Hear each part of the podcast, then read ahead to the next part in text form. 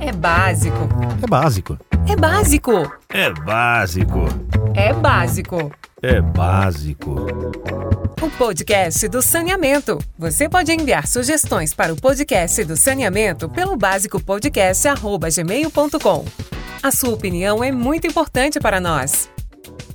O sistema de dessalinização de água marinha é uma importante alternativa de fornecimento complementar de água para abastecimento humano, pois não depende da variação climática nem da regularidade das chuvas. Além disso, as tecnologias de dessalinização são autônomas e capazes de produzir água de qualidade superior aos padrões de potabilidade previstos na legislação brasileira. E para falar sobre a dessalinização de água marinha para o consumo humano e os respectivos projetos de suas companhias, o É Básico traz hoje Niádia Menezes, diretora regional metropolitana da Companhia Pernambucana de Saneamento, a Compesa, e Silvano Porto Pereira, analista de saneamento da Companhia de Água e Esgoto do Ceará, a CAGES. Sejam bem-vindos, Silvano, seja bem-vinda, Niádia. Né? É, vamos, começar pelo, vamos começar pelo básico. Vamos, vamos começar. É, Silvano e Niátia, cada um no seu momento. Vocês podem explicar um pouco é, esse processo de descentralização e como é que está inserido na respectiva companhia de cada um? Niátia pode começar. Obrigada, obrigada a todos. Uma satisfação estar com vocês falando de um tema tão importante, né? O tema de dessalinização é, aqui no estado de Pernambuco, né, a Compesa opera é, os municípios né, no estado de Pernambuco que tem um desafio grande, que é a questão de estar, é, se encontrar situado na região do semiárido, semiárido nordestino, né, também como né, aí o pessoal do Ceará sabe muito bem disso, do grande desafio que está posto Especificamente aqui né, em Pernambuco, nós é, temos uma condição muito específica. A gente vai buscar água em lugares cada vez mais distantes. Então, a literatura fala muito bem disso, que quando você precisa buscar uma alternativa de água, que ela se encontra a mais de 300 quilômetros de distância, sim, a dessalinização é, de fato, a prioridade e a tecnologia alternativa é prioritária. E é isso que tem o caso exatamente aqui na situação de Pernambuco, um caso de Noronha, né, que é um case, a gente chama que é um case de sucesso. Agradecer pelo convite, muito é, bom de nossa parte a participação, agradeço bastante pela, pelo, pela oportunidade. Bem, a Niadia apontou elementos de extrema importância, que são alguns que a gente levou em consideração no nosso caso, né? O Ceará está inserido numa região semiárida e nós passamos por eventos cíclicos de, de seca, né, de chuva, de precipitação abaixo das, das médias históricas. Sendo que é, esses eventos têm piorado, né, têm piorado é, por conta da, das mudanças climáticas, que têm feito com que eles se tornem é, com uma frequência maior e mais severos, é, tanto que passamos, estamos saindo de um período de sete anos seguidos de chuva abaixo da média, né, que foi muito crítico para a operação dos nossos sistemas. Bem, então, em função disso, nós temos é, buscado uma, é, formas de, de, ampliar nossa matriz hídrica, de buscar outras fontes que não dependam unicamente do regime de chuvas, para que nós ficamos o mínimo independentes das situações climáticas que nós vivemos hoje e possivelmente pior será pior no futuro. E duas delas é, se despontam, né? A primeira a dessalinização e a segunda o reuso, né? A reutilização de, de efluentes tratados pra, para determinados usos. Então lá atrás a gente fez uma matriz de avaliação e fizemos um, uma decisão de dois é, grandes projetos um envolvendo dessalinização para oferta é, à população, produção de água para consumo humano, e um outro, em uma outra linha, produção de água de reuso para a indústria. Os dois projetos estão caminhando, sendo que a dessalinização está bastante avançada, né? um projeto de um porte significativo, que mais na frente a gente vai falar um pouco. Né? É, Niádia, eu acho que vale a pena você, por favor, detalhar um pouquinho essa questão de Fernando de Noronha, assim, para a gente poder entender um pouco o contexto e o que foi feito lá. E já aproveitando, depois eu queria fazer uma reflexão com vocês. Assim, na verdade, é, vocês vêm de estados que tem essa questão de que a captação é cada vez mais difícil, mas essa existe é uma problemática que envolve também vários outros estados. Em Santa Catarina, temos nos deparado também com essa busca cada vez mais distante das cidades da água. E isso acontece, né? Quando a gente fala na dessalinização, a gente sempre pensa numa tecnologia muito cara. Será que essa vai ser uma saída é, estratégica também para outros estados que ainda não vivem situações tão agravadas como no caso de vocês? primeiro, agradecer né, a oportunidade de falar sobre o Fernando de Noronha, que aqui para o estado de Pernambuco, além é, de ser considerado um paraíso ecológico, não, não só para aqui para Pernambuco, mas assim, pessoas do Brasil, pessoas de, do mundo todo, né, sonham né, em visitar e conhecer Fernando de Noronha.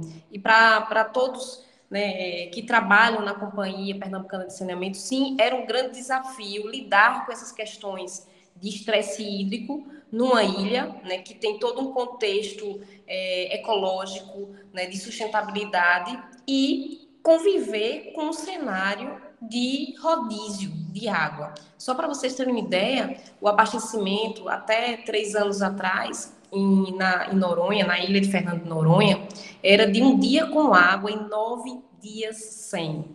Né? Um absurdo, realmente. É, é uma situação assim que não condiz, né? não combinava de fato com todo aquele cenário tão diverso, tão bonito, tão rico, né? de praias, né? de, do, da, da, da biologia, da fauna, da flora, enfim. E aí todo o histórico de Noronha, para vocês terem uma ideia, lá em Noronha existe um, um açude chamado Xarel, um açude de uma capacidade pequena, né, pouco menos de 500 mil, é, mil litros né, de água, e que realmente, historicamente, pelo cenário, pelo clima, a condição do clima da, da ilha de Fernando é muito parecida com o do Agreste, tá? muito parecido também com o litoral aqui da região metropolitana do Recife. Ou seja, chuvas esparsas, chuvas é, com a precipitação média anual no máximo de 1.200 milímetros por ano, que não era suficiente, né? Os poços, vamos falar de poços também, de outras alternativas, além do açude de Xarel, a ilha de Fernando Noronha tem poucos poços, mas pela característica do solo, um solo cristalino, ou seja, que não permite grandes concentrações de água. Então, tem algumas fendas e a gente tenha uma exploração de poços, e lá, desde o início do descobrimento lá de, de Noronha, esses poços eram utilizados. Na ocasião, esses poços eram né, suficientes pela pequena quantidade de pessoas residentes na época, é, pessoas, é, moradores é, de lá, e, e poucas pessoas de, de, turistas que tinham acesso à ilha, e gradativamente esse cenário foi piorando, ou seja, a, o açude sempre vivia numa situação crítica, é, dificilmente atingia 50% da sua capacidade máxima de reservação anual, e obviamente que ah, os especialistas tinham que, que, pesquisar qual seria a outra solução, seria a captação de água de chuva, e aí surgiu lá atrás, há cerca de 15 anos atrás, é, se falando sobre dessalinização e aquela grande discussão da tecnologia e do custo associado. Lembrando que quando a gente fala de salinização, existe um fator energético que está associado, que também faz parte, parte de uma matriz de decisão. Que quando a gente fala de uma tecnologia que precisa utilizar energia, também isso é muito polêmico.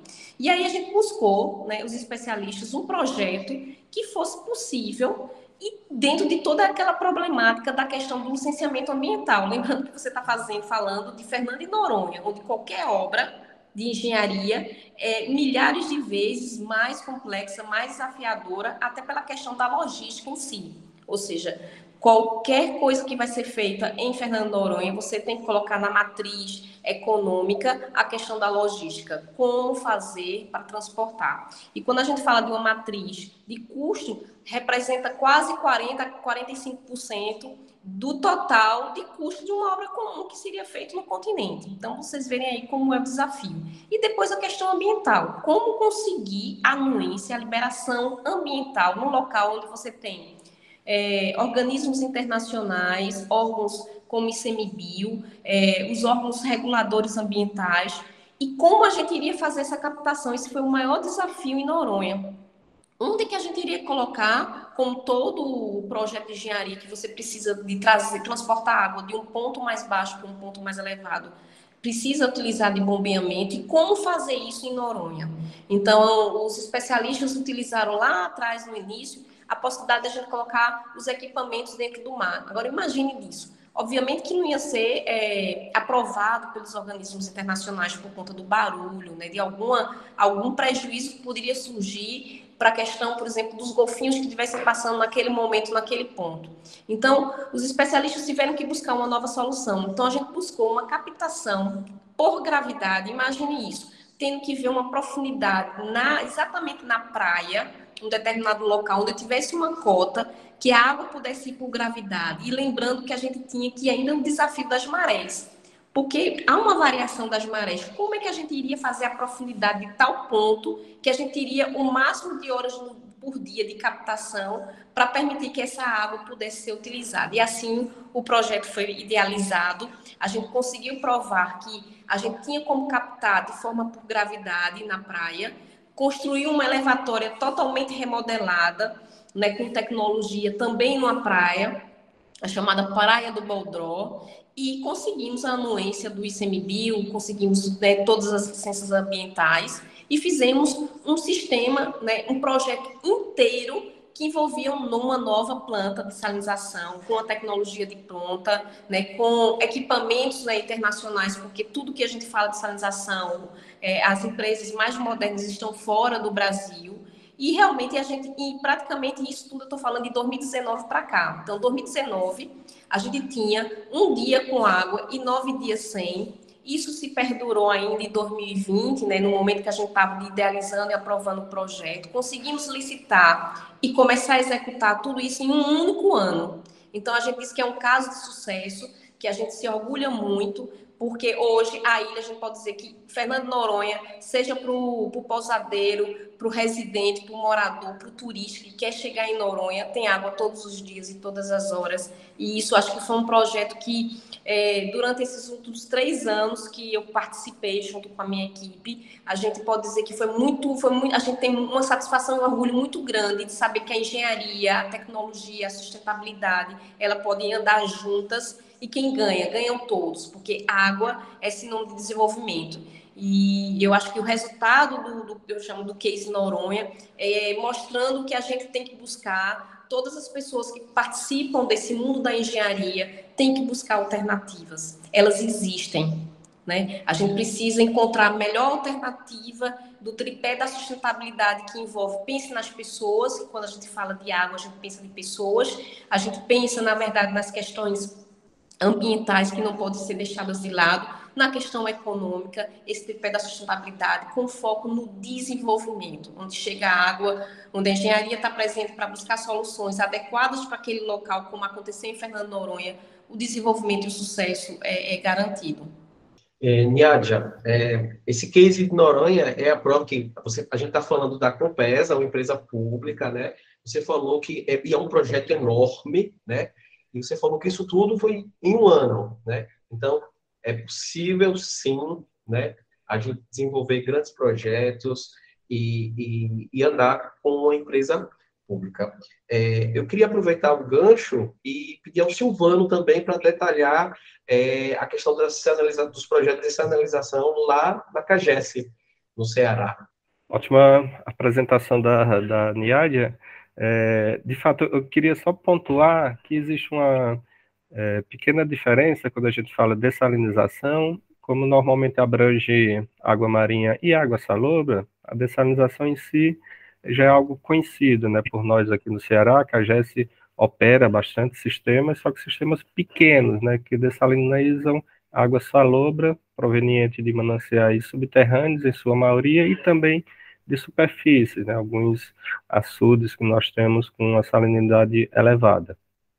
Porém, quando a gente fala em dessalinização de água marinha, é um desafio bastante diferente, né? Tanto as condições de captação, como a Niadia é, pontuou muito bem, né? Algo bem mais simples é eu perfurar ou, ou captar água de um açude dentro do continente. Uma outra realidade é eu ter que avançar no mar, vencer todas as dificuldades que o mar apresenta né, para a engenharia, para a engenharia costeira, construir sistemas de captação dentro do mar, trazer essa água para a terra, é, água que possui características bem distintas das águas salobras, né, possui uma salinidade bem mais elevada, e quanto maior a salinidade, maior também o consumo de energia elétrica. Então, aí já entra um outro fator de elevação de, de custos. Né? Tenho um custo associado à complexidade de obra de captação de água e tem um custo associado à produção é, de água dessalinizada marinha, por conta do conteúdo de sais ser bem maior. Né?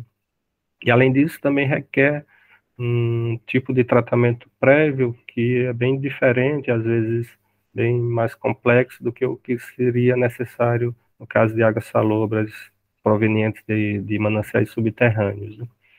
Bem, então, no nosso caso, a gente iniciou lá em 2017, nós é, fizemos um procedimento de manifestação de interesse, um PMI, que é uma espécie de concurso, de concurso de projetos.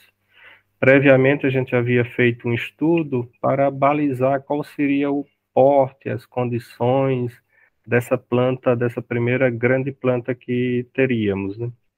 Então, fizemos um levantamento com base em conjunto, um estudo que abarcava mais de 100, 140 plantas ao redor do mundo. Nós traçamos algumas curvas de custo e de condicionantes para a construção e operação de plantas de dessalinização marinha. Então, encontramos que um ponto de equilíbrio nessa curva ficaria ali perto de um metro cúbico por segundo. A gente teria escala suficiente para baratear o custo de produção.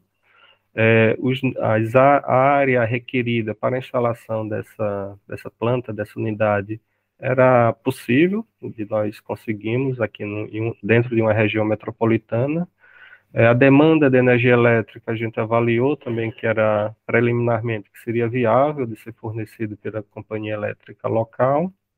Os custos relativos à implantação, CAPEX, os custos de implantação dessa infraestrutura, a gente viu que também era algo possível de ser internalizado dentro do orçamento da companhia.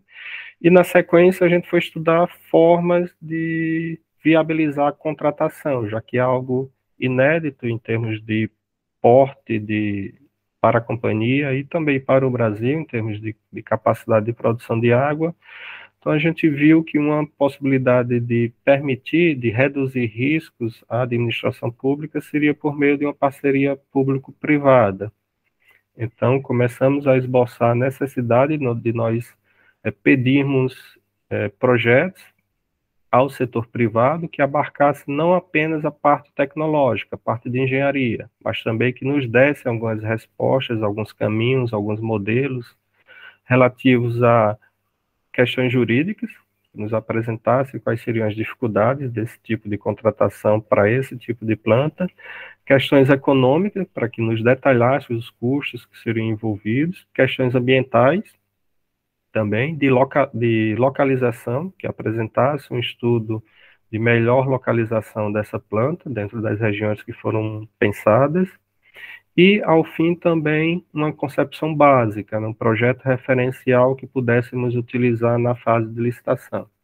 Então, naquele momento, nós pedimos é, a oferta de projetos, dois consórcios participaram e os dois apresentaram cada um uns 15 estudos que nós havíamos solicitado, né? Então foram um total de 30 estudos que tivemos que avaliar durante um certo período, material bastante denso, muito rico. Desses a gente escolheu um que, segundo os critérios de seleção que a gente desenhou, era o que melhor apresentava as condições para dar prosseguimento ao, ao empreendimento, né? Fizemos algumas adequações, algumas melhorias, submetemos aos órgãos de controle local aqui do Estado, que é um requisito normativo da legislação estadual, e, na sequência, algumas consultas públicas, mais alterações, audiências públicas, mais alterações, e uma segunda consulta pública final, e que é, consolidou com o material que nós lançamos uma licitação aí em 2019, né? 2019 para 2020, final, na metade de 2020, nós de fato conseguimos é, licitar, foram quatro grupos participantes, quatro consórcios envolvendo empresas brasileiras e empresas de fora do país, era uma licitação é, internacional, sendo é, vencedora um dos consórcios que apresentou o melhor preço dentro dos requisitos mínimos que eram previstos no, no edital. Bem, em julho a gente assinou o contrato, em agosto foi dada a ordem de serviço nesse, desse projeto, que, como eu falei antes, ele partiu de um projeto referencial de alguns estudos básicos. Esse tipo de contratação de parceria público-privada que utilizamos, ele permitia um contrato longo, né, de até 35 anos. Apontamos, é, é, selecionamos um período de contratação de 30 anos, envolvendo não só apenas a parte de obra, mas também operação e, anteriormente, desenvolvimento de projeto básico, projeto executivo, obtenção de licença prévia, licença de instalação, licença de operação é, tudo isso a cargo como sendo de responsabilidade do parceiro privado que foi selecionado. Né? Então, é, o primeiro passo foi iniciar o, o, a execução do projeto básico e dos estudos ambientais. Esses estão sendo conduzidos e devem ser finalizados, finalizados agora, no finalzinho desse ano e início do próximo, para apresentação ao órgão ambiental local para obtenção de licença.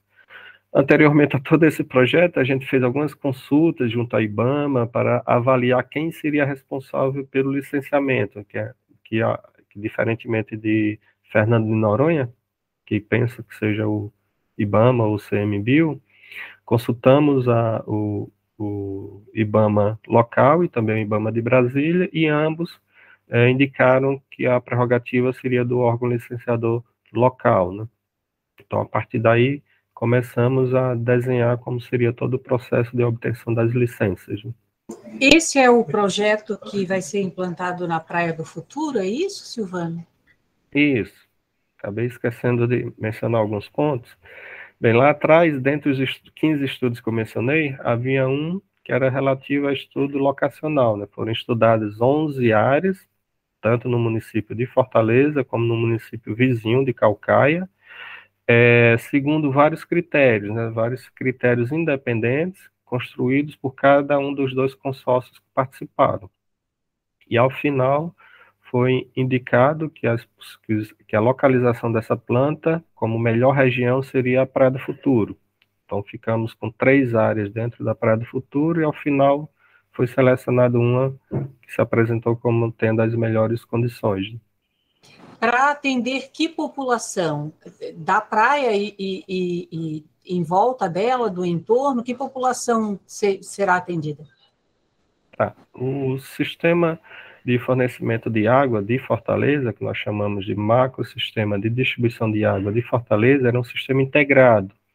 Ele abrange, ele permite o atendimento de todos os municípios, de todos os bairros de Fortaleza e também alguns municípios vizinhos, através de um conjunto de reservatórios que distribuem água para determinados setores da região metropolitana.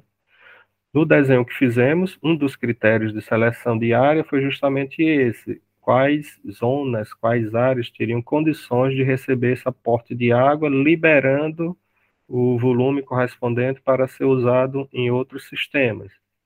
Então, o projeto foi desenhado e ele permite atender vários bairros aqui de Fortaleza, Praia do Futuro, parte do Meireles, um pedacinho do centro, parte de Vajota, e permite no futuro um encaminhamento dessa água para bairros, bairros até mais distantes, graças ao sistema, da integração que existe no sistema local. Né? Em termos de quantitativo populacional, a gente estimou cerca de 700 mil pessoas poderiam ser atendidas por esse volume de água. Né? A gente está falando de um metro cúbico por segundo, que é um volume considerável, que ele corresponde hoje a cerca de 12% da capacidade do volume de água ofertado à região metropolitana. A região metropolitana tem 3 milhões e meio de habitantes.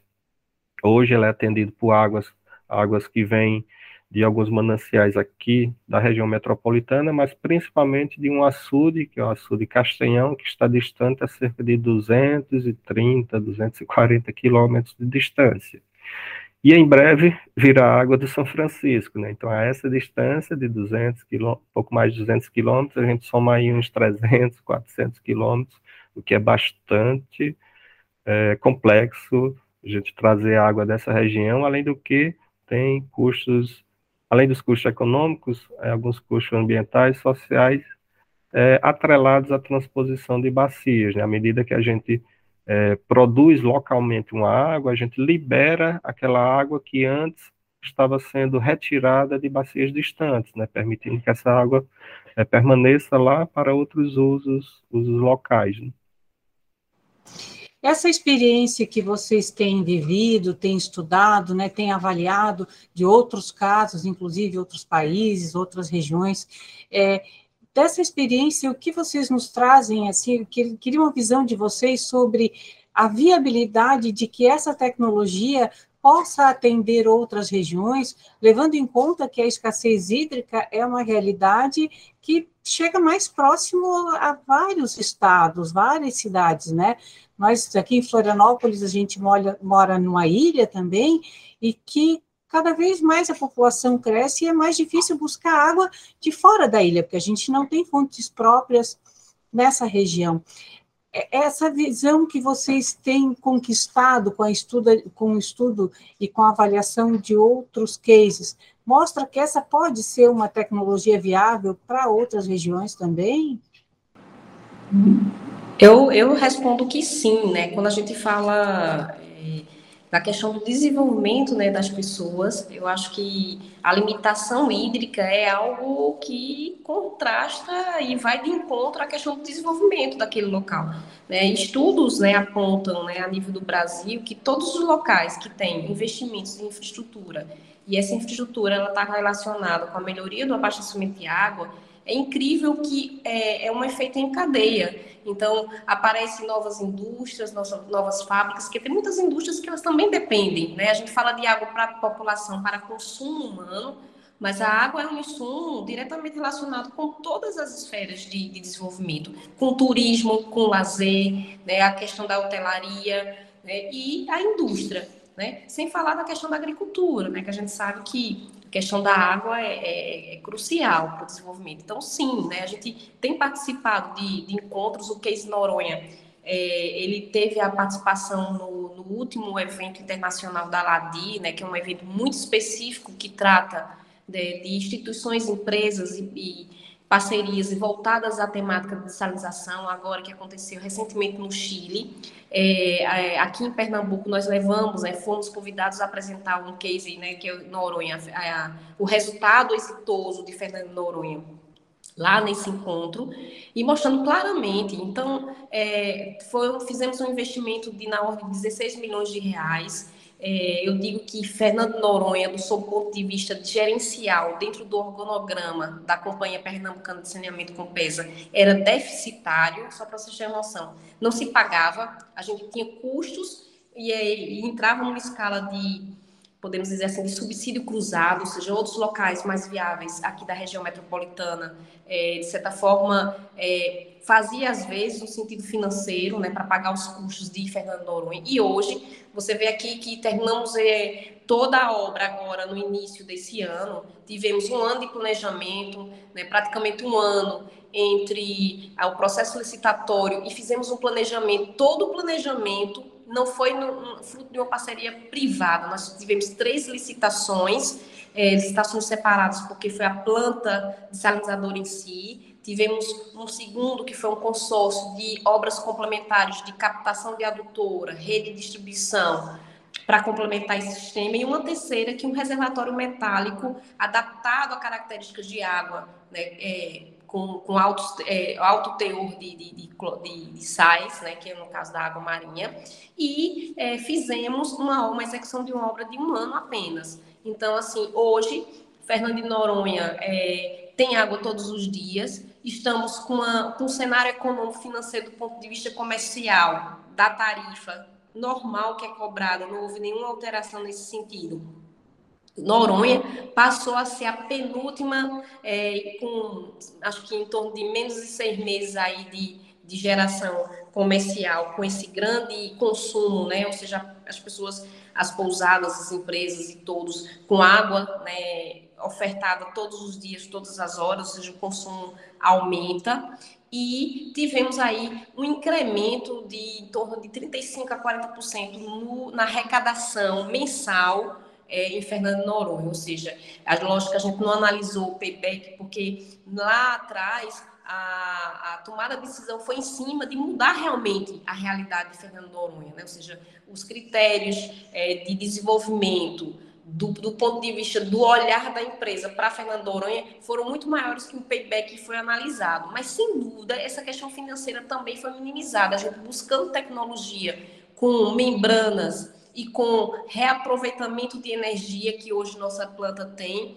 e as tecnologias mais modernas a tem aqui, que você aproveita a pressão das próprias membranas para você gerar e reaproveitar essa energia e baixar esse custo que para a gente, obviamente, que foi um, um, ponto muito questionado, é quanto isso vai gerar em termos de passivo energético para Fernando Noronha, já que também tem limitações em relação ao fornecimento de energia. Sim, a minha resposta é positiva, de que Fernando Noronha, e aí mostra também pelo caso Silvano no Ceará, você vê o Castanhão, um grande, uma barragem de referência aqui para o Nordeste, na verdade, pelos seus grandes volumes acumulados, você está a quase 300 quilômetros de distância, ou seja, sem dúvida, você ter é, situações e desafios de buscar água com transposições, que é muito característica aqui da, da região do Nordeste, e também em outros locais que você tem problemas de intermitência e esse cenário de mudanças climáticas faz com que cada vez mais, sim,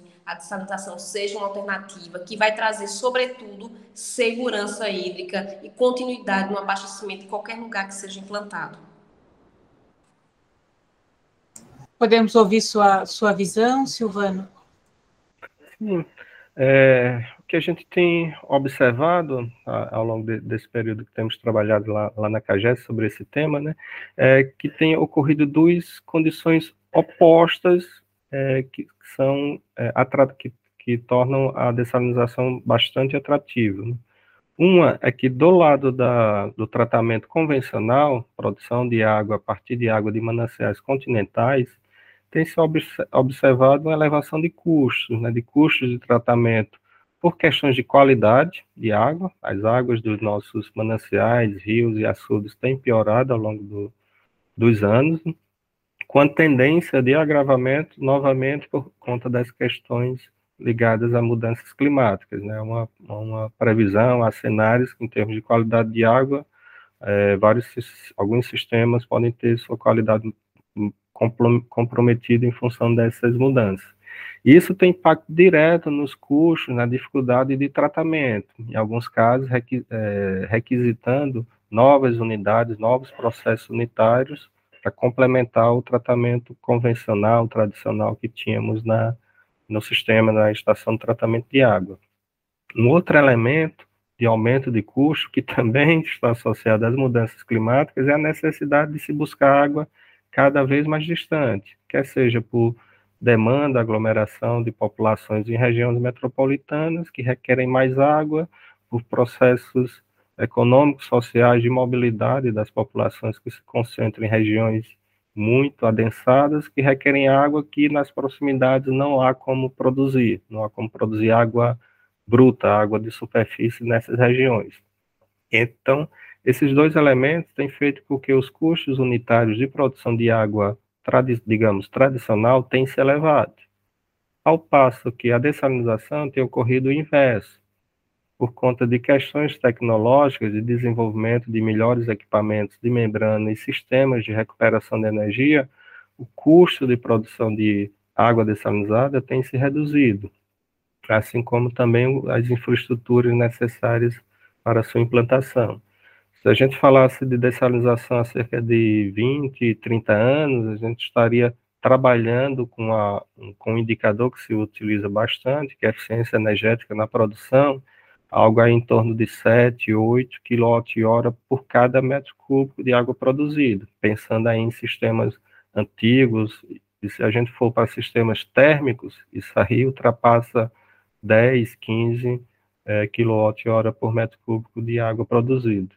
Nos últimos 10 anos, isso declinou bastante. Hoje, para vocês terem uma ideia, a gente trabalha com valores inferiores a 3 metros cúbicos hora por é, quilowatt-hora por metro cúbico de água produzida. A nossa planta, no caso, ela vai tá, trabalhar em torno de 12,8, quando a gente agrega é, os elementos de bombeamento, de distribuição de água, isso se aproxima a 3,5 kWh por metro cúbico. Então a realidade tem se, a realidade atual tem se mostrado é, vantajosa para que a tecnologia de dessalinização entre por conta dessas duas, questões, dessas duas questões. Ao mesmo tempo que os custos de dessalinização estão declinando, a sua concorrente, digamos, a produção de água convencional, infelizmente, tem se mostrado uma elevação de custos por esses dois pontos que eu falei antes. Né? Silvano Niádia, é, a gente está caminhando para o final do nosso bate-papo, foi um prazer, foi um prazer falar, e eu queria pedir a vocês agora as considerações finais, né? Vamos começar primeiro pela, pela Niádia. Primeiro, agradecer né, a oportunidade de falar um tema tão importante de sanitização. A gente está no semiárido né, nordestino, quando falar sobre esse tema é tão crucial que é exatamente buscar alternativas. E buscar alternativas dentro da engenharia, quando se trata de estresse hídrico né, e limitações abastecimento, é fundamental. Então, sem dúvida alguma, a experiência aqui de Fernando Noronha é de você buscar sem dúvida, a alternativa da dessalinização como uma alternativa viável e sustentável, né, do ponto de vista né, social, econômico, financeiro e ambiental, é uma grande oportunidade e está sendo uma experiência única e exitosa. Um abraço a todos. Bem, é, a gente falar em recursos hídricos e saneamento, que possui uma natureza por si multidisciplinar, não poderia deixar de mencionar que no caso de dessalinização, dessalinização de água marinha requer equipes com visões bastante é, amplas, né, de diversas áreas de conhecimento. A gente não fala apenas uma, uma, de um equipamento, de uma planta que envolve apenas, digamos, a engenharia pura, a engenharia dura do concreto, né? Não, a gente precisou trazer profissionais de diversas áreas, economistas, advogados, juristas, biólogos, engenheiros também, vários profissionais compuseram uma força-tarefa, um comitê que a gente organizou dentro da companhia, com participação de outros setores dentro do Estado e também fora do Estado do Ceará. Né? A gente teve suporte para, para a condução do projeto, de uma contratação que a gente fez externa. Então, era só para frisar da necessidade de projetos como esse, por conta do porte, das condições, das inovações envolvidas, requerem também inovações em outros campos, né? quer seja na forma de contratação, além da própria tecnologia em si, né? necessitando profissionais os mais diversos possíveis. Né? Bem, e agradecer, por fim, o convite que foi, que foi nos feito à CAGES. Muito obrigada, Niádia e Silvano, por compartilharem as experiências de vocês. Para nós, jornalistas que trabalhamos em empresas de saneamento, é muito enriquecedor ouvi-los e, com certeza, para o público também será, muito obrigada por mais esse podcast aí para a ESB, tá? E eu queria complementar também dizendo que a descentralização é uma realidade, né?